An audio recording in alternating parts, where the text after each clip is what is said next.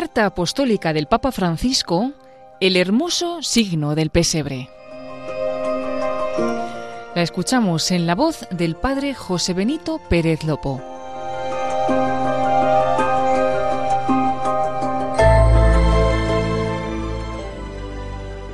Carta apostólica, el hermoso signo del pesebre del Santo Padre Francisco sobre el significado y el valor del Belén. El hermoso signo del pesebre, tan estimado por el pueblo cristiano, causa siempre asombro y admiración.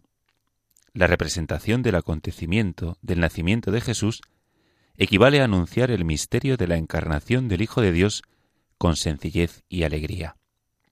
El Belén, en efecto, es como un evangelio vivo, que surge de las páginas de la Sagrada Escritura.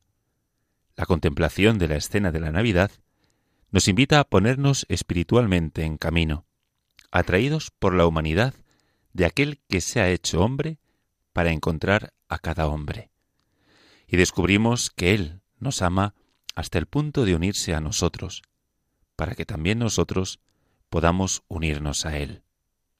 Con esta carta quisiera alentar la hermosa tradición de nuestras familias que los días previos a la Navidad preparan el Belén, como también la costumbre de ponerlo en los lugares de trabajo, en las escuelas, en los hospitales, en las cárceles y en las plazas. Es realmente un ejercicio de fantasía creativa que utiliza los materiales más dispares para crear pequeñas obras maestras llenas de belleza. Se aprende desde niños, cuando papá y mamá, junto a los abuelos, transmiten esta alegre tradición que contiene en sí una rica espiritualidad popular. Espero que esta práctica nunca se debilite. Es más, confío en que allí donde hubiera caído en desuso, sea descubierta de nuevo y revitalizada. El origen del pesebre encuentra confirmación ante todo en algunos detalles evangélicos del nacimiento de Jesús en Belén.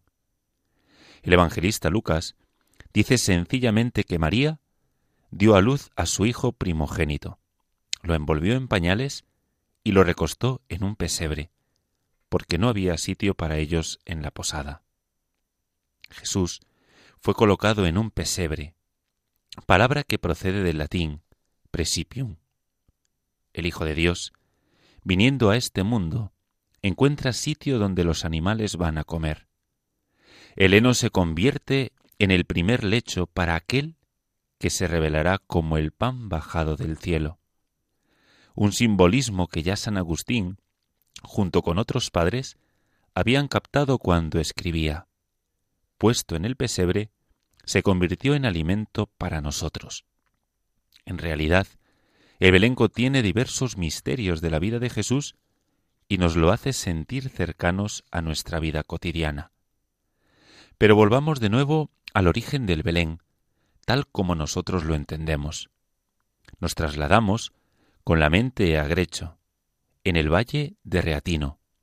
Allí San Francisco se detuvo viniendo probablemente de Roma, donde el 29 de noviembre de 1223 había recibido del Papa Honorio III la confirmación de su regla después de su viaje a Tierra Santa, aquellas grutas le recordaban de manera especial el paisaje de Belén.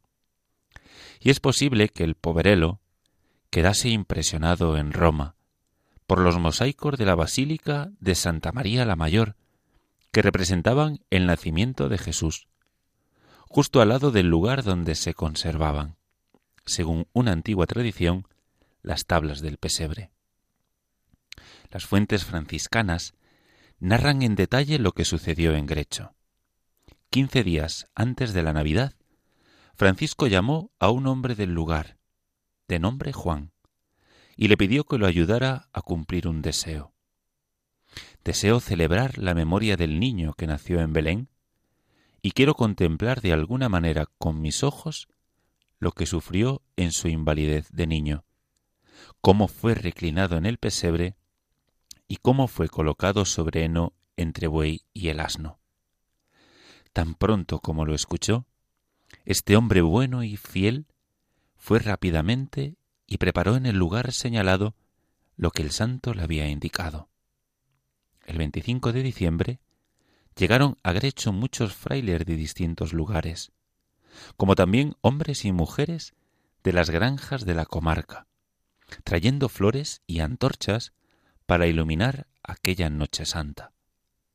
Cuando llegó Francisco, encontró el pesebre con el heno, el buey y el asno.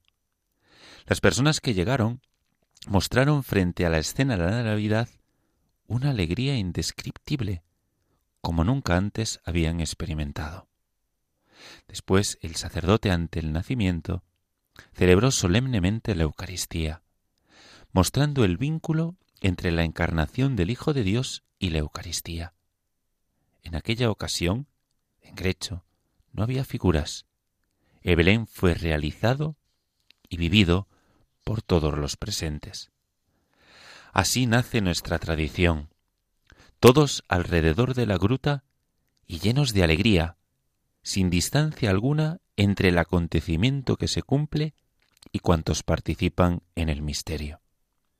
El primer biógrafo de San Francisco, Tomás de Celano, recuerda que esa noche se añadió a la escena simple y conmovedora el don de una visión maravillosa. Uno de los presentes vio acostado en el pesebre al mismo niño Jesús. De aquel Belén, de la Navidad de 1223, todos regresaron a sus casas colmados de alegría.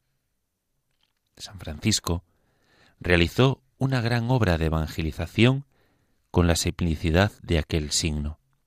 Su enseñanza ha penetrado en los corazones de los cristianos y permanece hasta nuestros días como un modo genuino de representar con sencillez la belleza de nuestra fe. Por otro lado, el mismo lugar donde se realizó el primer Belén expresa y evoca estos sentimientos.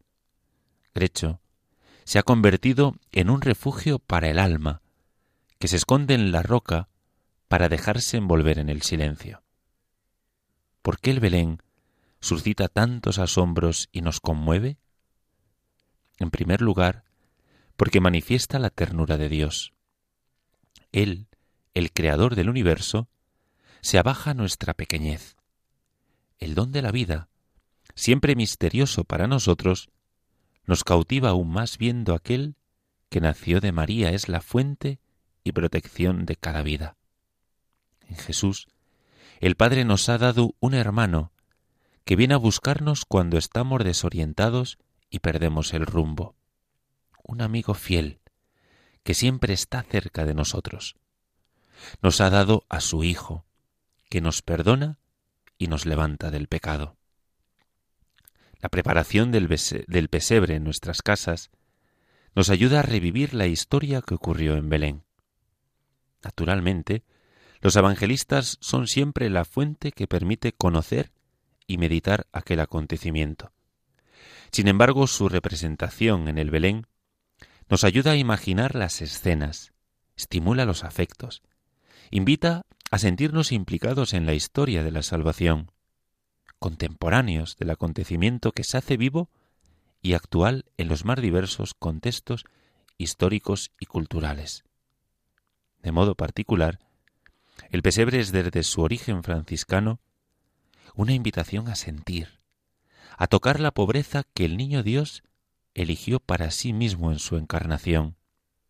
Y así es implícitamente una llamada a seguirlo en el camino de la humildad, de la pobreza, del despojo que desde la gruta de Belén conduce hasta la cruz. Es una llamada a encontrarlo y servirlo con misericordia en los hermanos y hermanas más necesitados. Me gustaría ahora repasar los diversos signos del Belén para comprender el significado que lleva consigo. En primer lugar, representamos el contexto del cielo estrellado en la oscuridad y el silencio de la noche. Lo hacemos así, no sólo por fidelidad a los relatos evangélicos, sino también por el significado que tiene.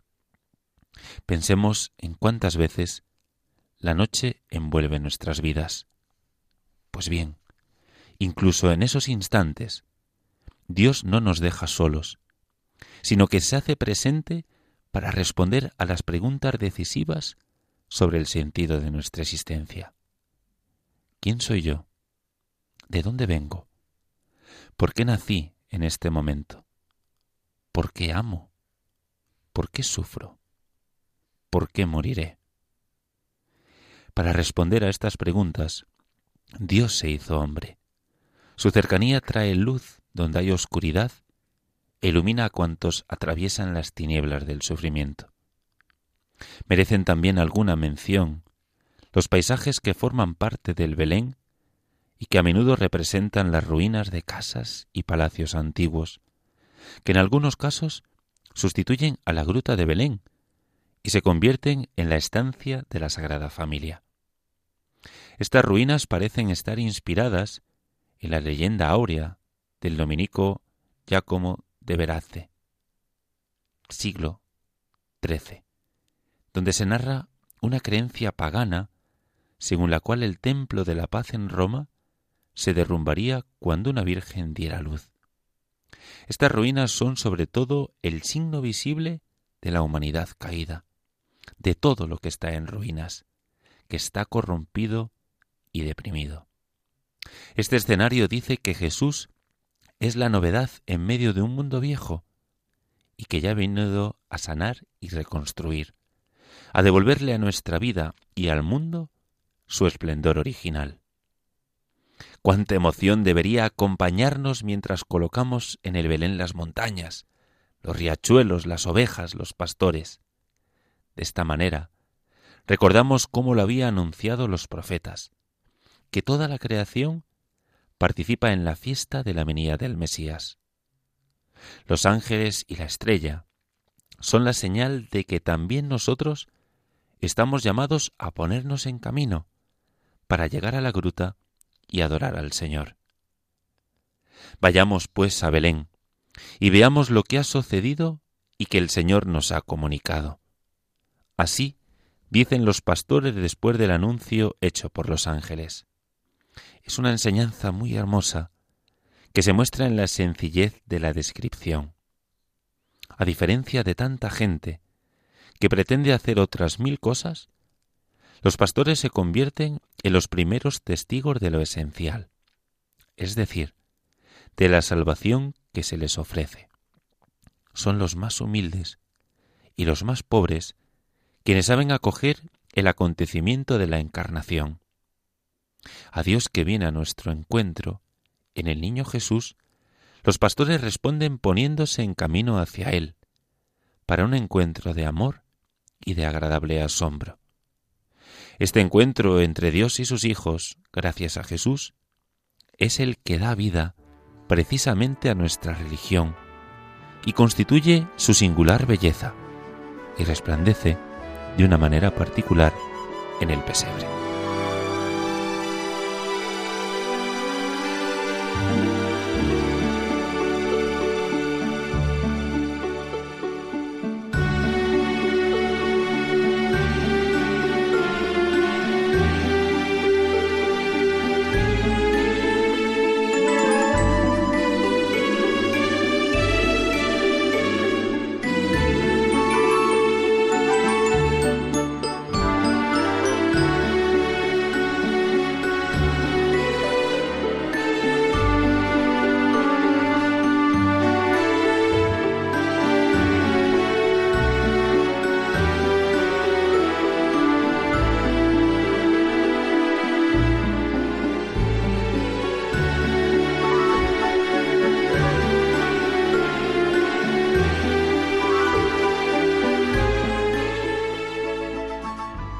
Tenemos la costumbre de poner en nuestros belenes muchas figuras simbólicas, sobre todo las de mendigos y de gente que no conocen otra abundancia que la del corazón.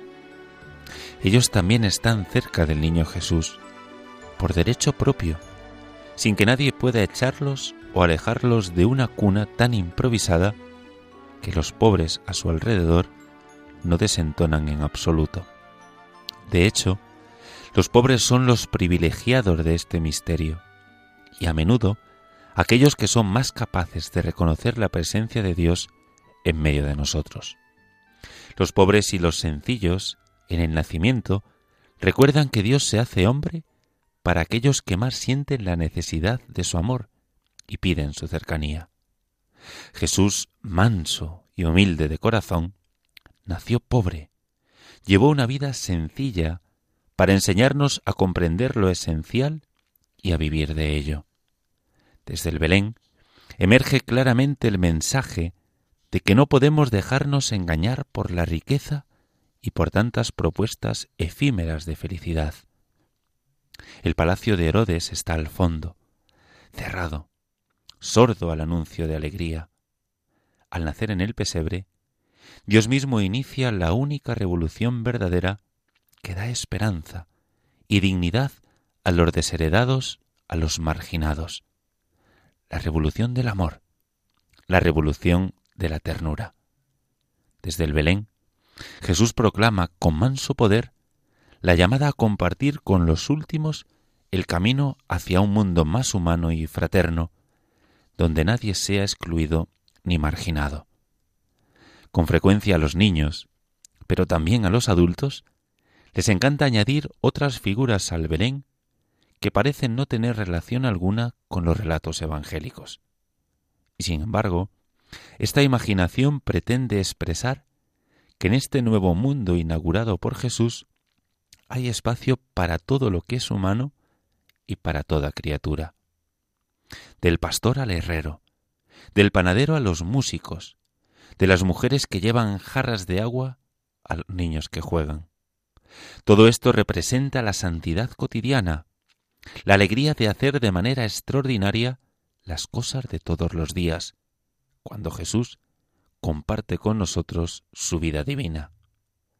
Poco a poco el Belén nos lleva a la gruta, donde encontramos las figuras de María y de José. María es una madre que contempla a su hijo y lo muestra a cuantos vienen a visitarlo. Su imagen hace pensar en el gran misterio que ha envuelto a esta joven cuando Dios ha llamado a la puerta de su corazón inmaculado. Ante el anuncio del ángel, que le pedía que le fuera madre de Dios, María respondió con obediencia plena y total. Sus palabras, He aquí la esclava del Señor, hágase en mí según tu palabra, son para todos nosotros el testimonio del abandono en la fe a la voluntad de Dios. Con aquel sí, María se convertiría en la madre del Hijo de Dios sin perder su virginidad, antes bien, consagrándola gracias a Él. Vemos en ella a la Madre de Dios que no tiene a su Hijo solo para sí misma, sino que pide a todos que obedezcan a su palabra y la pongan en práctica. Junto a María, en una actitud de protección del niño y de su madre, está San José. Por lo general, se representa con el bastón en la mano y a veces también sosteniendo una lámpara. San José juega un papel muy importante en la vida de Jesús y de María. Él es el custodio que nunca se cansa de proteger a su familia. Cuando Dios le advirtió de la amenaza de Herodes, no dudó en ponerse en camino y emigrar a Egipto. Y una vez pasado el peligro, trajo a la familia de vuelta a Nazaret, donde fue el primer educador de Jesús niño y adolescente. José llevaba en su corazón el gran misterio que envolvía a Jesús y a María su esposa, y como hombre justo, confió siempre en la voluntad de Dios y la puso en práctica. El corazón del pesebre comienza a palpitar cuando en Navidad colocamos la imagen del niño Jesús. Dios se presenta así, en un niño, para ser recibido en nuestros brazos. En la debilidad y en la fragilidad esconde su poder que todo lo crea y transforma. Parece imposible, pero es así. En Jesús Dios ha sido un niño y en esta condición ha querido revelar la grandeza de su amor, que se manifiesta en la sonrisa y en el tender sus manos hacia todos. El nacimiento de un niño suscita alegría y asombro, porque nos pone ante el gran misterio de la vida. Viendo brillar los ojos de los jóvenes esposos ante su hijo recién nacido, entendemos los sentimientos de María y José, que mirando al niño Jesús percibían la presencia de Dios en sus vidas. La vida se hizo visible. Así el apóstol Juan resume el misterio de la encarnación. El Belén nos hace ver, nos hace tocar ese acontecimiento único y extraordinario que ha cambiado el curso de la historia y a partir del cual también se ordena la numeración de los años antes y después del nacimiento de Cristo. El modo de actuar de Dios casi aturde, porque parece imposible que Él renuncie a su gloria para hacerse hombre como nosotros. Qué sorpresa ver a Dios que asume nuestros propios comportamientos. Duerme, toma leche de su madre, llora y juega como todos los niños. Como siempre, Dios desconcierta. Es impredecible. Continuamente va más allá de nuestros esquemas. Así pues, el pesebre, mientras nos muestra a Dios tal y como ha venido al mundo, nos invita a pensar en nuestra vida injertada en la de Dios. Nos invita a ser discípulos suyos si queremos alcanzar el sentido último de la vida. Cuando se acerca la fiesta de la Epifanía, se colocan en el nacimiento las tres figuras de los Reyes Magos, observando la estrella. Aquellos sabios y ricos señores de Oriente se habían puesto en camino hacia Belén para conocer a Jesús y ofrecerle dones, oro, incienso y mirra. También estos regalos tienen un significado alegórico. El oro honra la realeza de Jesús, el incienso su divinidad, la mirra su santa humanidad que conocerá la muerte y la sepultura. Contemplando esta escena en el Belén, estamos llamados a reflexionar sobre la responsabilidad que cada cristiano tiene de ser evangelizador. Cada uno de nosotros se hace portador de la buena noticia con los que encuentra, testimoniando con acciones concretas de misericordia la alegría de haber encontrado a Jesús y su amor. Los magos enseñan que se puede comenzar desde muy lejos para llegar a Cristo. Son hombres ricos, sabios extranjeros, sedientos de lo infinito, que parten para un largo y peligroso viaje que nos lleva hasta Belén. Una gran alegría los invade ante el niño rey. No se dejan escandalizar por la pobreza del ambiente. No dudan en ponerse de rodillas y adorarlo. Ante él comprenden que Dios, igual que regula con soberana sabiduría el curso de las estrellas, guía el curso de la historia, abajando a los poderosos y exaltando a los humildes. Y ciertamente, llegados a su país, habrán contado este encuentro sorprendente con el Mesías, inaugurando el viaje del Evangelio entre las gentes. Ante el Belén, la mente va espontáneamente a cuando uno era niño y se esperaba con impaciencia el tiempo para empezar a construirlo. Estos recuerdos nos llevan a tomar nuevamente conciencia del gran don que se nos ha dado al transmitir la fe y al mismo tiempo nos hacen sentir el deber y la alegría de transmitir a los hijos y a los nietos la misma experiencia. No es importante cómo se prepara el pesebre. Puede ser siempre igual o modificarse cada año. Lo que cuenta es que éste hable a nuestra vida. En cualquier lugar y de cualquier manera, el Belén habla del amor de Dios, el Dios que se ha hecho niño para decirnos lo cerca que está de todo ser humano, cualquiera que sea su condición. Queridos hermanos y hermanas, el Belén forma parte del dulce y exigente proceso de transmisión de la fe, comenzando desde la infancia y luego en cada etapa de la vida, nos educa a contemplar a Jesús, a sentir el amor de Dios por nosotros, a sentir y creer que Dios está con nosotros y que nosotros estamos con Él. Todos hijos y hermanos, gracias a aquel niño hijo de Dios y de la Virgen María, y a sentir que en esto está la felicidad, que en la escuela de San Francisco abramos el corazón a esta gracia sencilla. Dejemos que del asombro nazca una oración humilde. Nuestro gracias a Dios, que ha querido compartir todo con nosotros para no dejarnos nunca solos. Francisco, dado en Grecho, en el santuario del Pesebre, 1 de diciembre de 2019. Han escuchado en Radio María la carta apostólica del Papa Francisco, El hermoso signo del pesebre. La hemos escuchado en la voz del Padre José Benito Pérez Lopo.